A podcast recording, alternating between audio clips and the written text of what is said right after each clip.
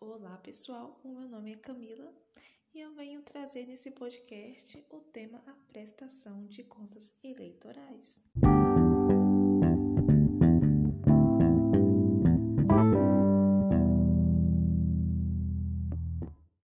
Irei fazer uma rápida introdução sobre o tema a prestação de contas eleitorais.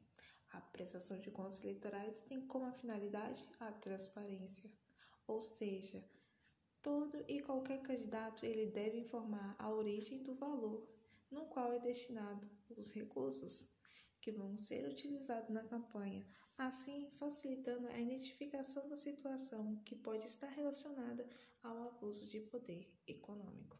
Segundo a Lei 9504/97, todo e qualquer candidato ele deve enviar ao Tribunal Eleitoral suas movimentações pelo Comitê Financeiro de cada candidato com um prazo estabelecido de 30 dias.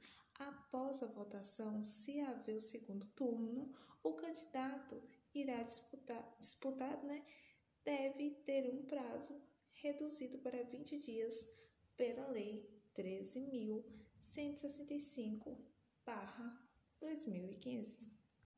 Segundo a Lei 9504/97, todo e qualquer candidato ele deve enviar ao Tribunal Eleitoral as suas movimentações pelo comitê financeiro de cada candidato, com prazo estabelecido de 30 dias após a votação. E se houver o segundo turno, o candidato que vai disputar tem um prazo reduzido para 20 dias pela Lei 13.165-2015. A Lei das Eleições, a Lei 9.504-97. A resolução do TSE.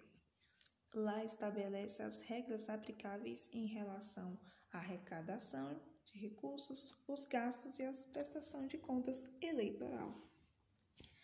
Como se dá essa arrecadação de recursos? Os principais fontes são recursos do próprio candidato, ou seja, o próprio candidato, se tiver um recurso disponível, pode inserir em sua campanha. Outra, doação financeira, de até 10% do rendimento referente ao seu imposto de renda do ano anterior a doação de outros partidos e de outros candidatos também são possíveis. Fundo partidário é permitido, o fundo espacial financeiro, que são uma série de fatores relacionados a cada partido. Gastos eleitorais é um dos fatores mais importantes que tem que ter uma atenção redobrada.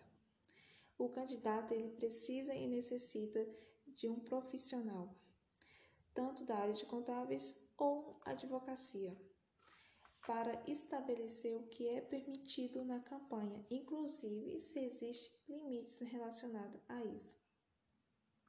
Alguns dos gastos que são possíveis na campanha, que eu vou citar aqui, são a confecção de material impresso para marketing, aluguéis de local para atos de campanha, transporte ou deslocamentos do candidato e equipe.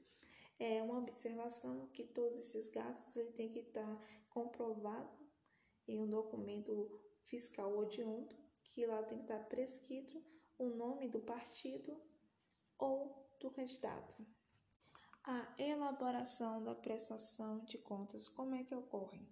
Primeiro, hoje esse processo ele é todo feito em um sistema eletrônico o candidato ele pode baixar um aplicativo e nesse aplicativo é, de sistema de informações eletrônicos que é o SPCE, através desse, desse sistema irá gerar um recibo eleitoral que vai fazer a prestação de conta existente do dois prazos específicos para a prestação de contas, que são a prestação parcial e a prestação final.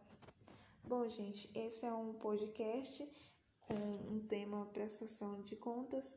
É, fizemos de uma forma é, resumida e clara.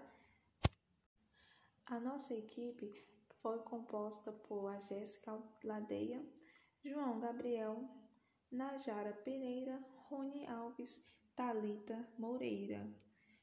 Ficamos aqui com o podcast e muito obrigado.